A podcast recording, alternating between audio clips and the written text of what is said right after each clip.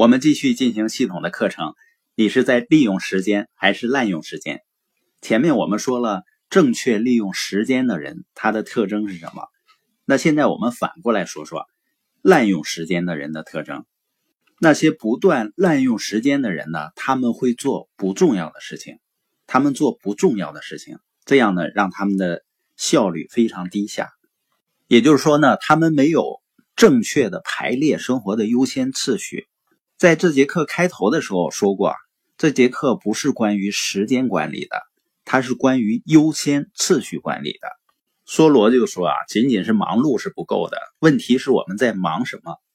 很多人呢，整天把忙挂在嘴上，实际上呢，我一点也不感兴趣。那又怎么样呢？你是在有效的忙还是无效的忙呢？如果你很忙，效率却很低，只能说明呢还很笨。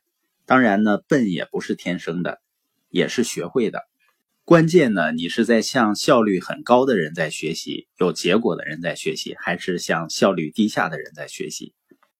对于多数人来说，要想正确的排列好生活的优先次序呢，也需要教练来指导的。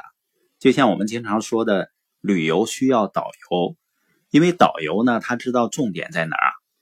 他知道到达目的地的最佳路线是什么，甚至于你拍照从哪个角度拍的效果最好，他都知道的。那我们出门呢，如果有导航的话，你就不需要担心会跑偏了。我的孩子呢，最喜欢郭德纲那个语音导航。每当我们偏离路线的时候呢，他就会说：“大圣，你已跑偏，请重新规划路线。”他会不断指引你。回到正确的轨道上，所以我们说旅游需要导游，开车呢需要导航，那人生呢需要导师。导师和教练的价值呢，就在于他会不断的提醒你重点在哪儿。而那些滥用时间的人呢，他很少去分清什么是重要的，什么是不重要的。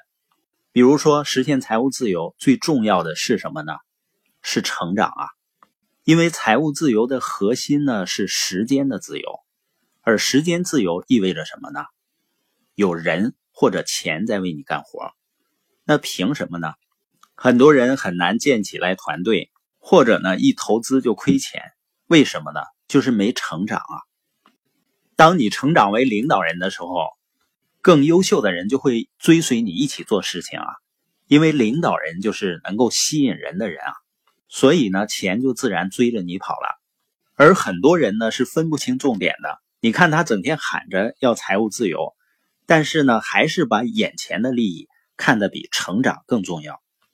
所以你发现很多人一年到头累成狗，时间呢还不知道都去哪儿了，收获呢还非常有限。那本节播音的重点呢，就是一定要正确的排列生活的优先次序，然后呢，每天去做最重要的事儿。